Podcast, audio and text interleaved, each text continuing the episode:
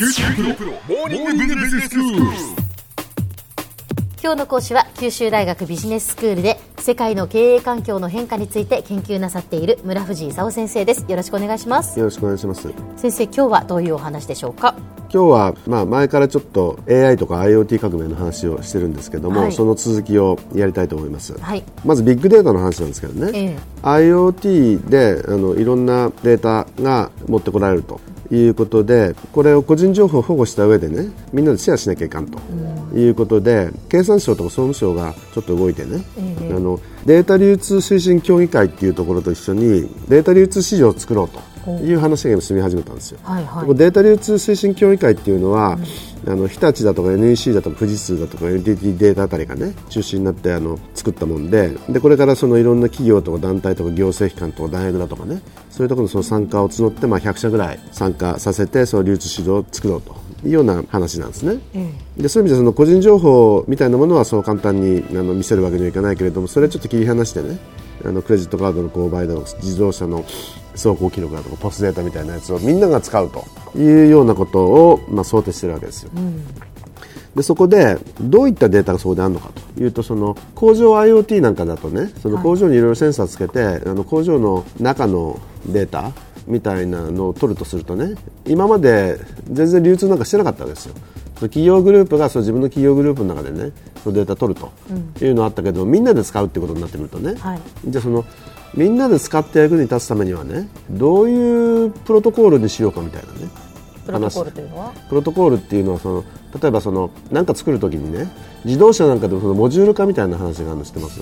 家とか船なんかがあの部品を全部そこで組み立てるんじゃなくて塊を作っておいてパカパカパカと組み合わせることはいはい。によって、えそのとても早くいろんなことが作れるようになったと、はい。自動車なんかでもあのドイツなんかを中心にモジュール化が進んでてね、まあ、いくつかのものをパカパカパカと組み合わせることによって自動車できちゃうみたいなね、あの何千もあるそのトヨタの工場で組み立てますみたいな話じゃなくてね、はい。あのモジュールを組み立てると、パソコンなんかだって USB はめて使えるためにはお互いのその基準が合致してないとね、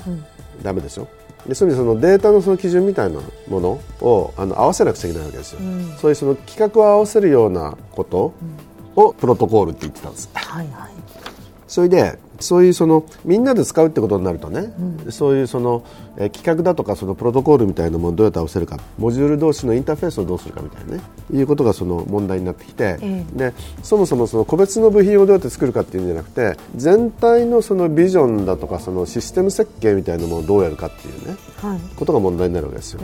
でそういうのって欧米はかつて得意、まあ、ずっと得意だったんだけど日本はどっちかっていうとねあんまり得意じゃないんだけど、とてもいい細かい部品を作ってね。でなんかお隣の人とあのすり合わせながら作っちゃうみたいなね。そういう文化なんだよね。一体そういうそのビッグデータのもとになんかいろんなモジュール化とかその規格ができてパカパカと組み合わせるようなね。で全体のシステムを作るようなことに一体対応できるのかどうかと。いう疑惑がちょっとあるんですね。はい。そこ人工知能の話なんですけど、えディープラーニングって最近あの話題になってるんですけど AI が目と耳を持っちゃったという話があるでしょ、はい。で今までそのコンピューターは一体どうやっていろんなものを計算するのかと。大体01の二進法ですと。いうようなもんだったのがディープラーニングっていうことになるとね特徴をなんか見ちゃうと、猫を見るときになんか猫的なものがそこにあると。はいはい。目が見えると、ええ。でなんか音が聞こえると、えいうようなその目と耳を持った AI がいろいろあのお勉強してっちゃうと、えうん画像とか音声を認識して視覚とか聴覚を備えたコンピューターがお勉強しちゃうと、で確かにそうですよね。AI スピーカーなんてそうですもんね。うん、でそれがですね、さらにその転移学習って知ってます？転移学習。転移学習ってのはね AI になんかお勉強させるの赤ん坊からちょっとお勉強させるとはい。たくさんいろいろ勉強しなきゃいけないんでね、え。大変なんですよ、はい。ゼロからスタートしたらね。でもある程度知ってる AI からそのデータを別の AI に移してそこから勉強するということになるとデータがどんどん積み重なっていって賢くなるでしょ？そうするとどんどんどんどん知識とか判断力とかいろんなものの集積が目とか耳で勉強して積み上がるってことになってくるとどんどんどんどん人間みたいになってって、人間に近くなったり人間を超えていったりすするわけですよ。やっぱり恐ろしいですね。ちょっと恐ろしいでしょ、ええ。それで2030年くらいにどうもね人間みたいになっちゃうらしいと。人間に変わり始めるという話があるわけですよ。いよいよ SF 映画の世界に入っていくんじゃないですか先生。そこでねその、え特化型 AI っていうのと汎用型 AI っていうね、はい、2つのその AI があってね特化型 AI っていうのはなんか特定の職業のための AI でこれはまだねその職業に対してできるかどうかみたいなね、うん、話だからいいんだけど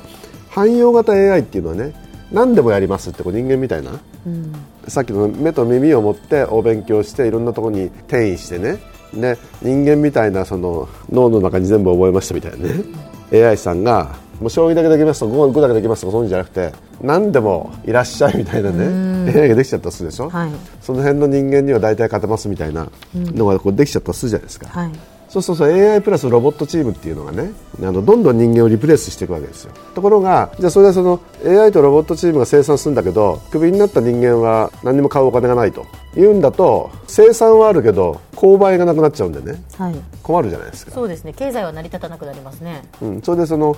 GDP としてね、ええ、維持成長すると、はい、いうことのためには誰かが作ったものを買ってくんなきゃいけないでしょ？確かにそうです。ということでこの間あのベーシックインカムであの政府が AI ロボットチームから取り立てて、ね、生活費をみんなに配ればいいじゃんとで仕事しない人にあのお金をあげて、ね、その人たちが買うということをしませんか？って私がちょっと言ってたじゃないですか。そうです、ね、そういう世界はそれそれでいいんじゃない提案なさってましたね先生が、うん。まあ、そういうあのことがないとね収入がないんで需要がなしみたいなね話になってちょっと困るんだけど、まあ、そうなればいいんじゃないの？という話ですね。では先生今日のまとめをお願いします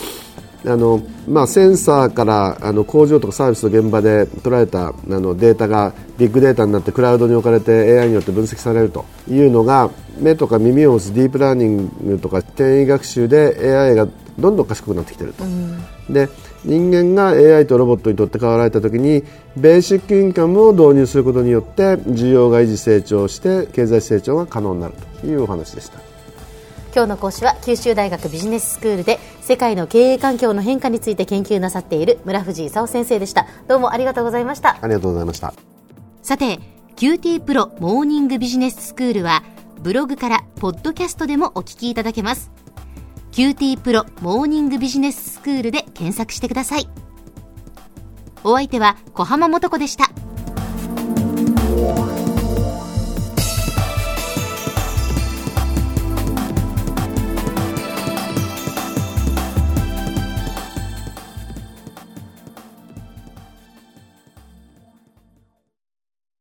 QT プロは通信ネットワーク、セキュリティ、クラウドなど QT ネットがお届けする ICT サービスです。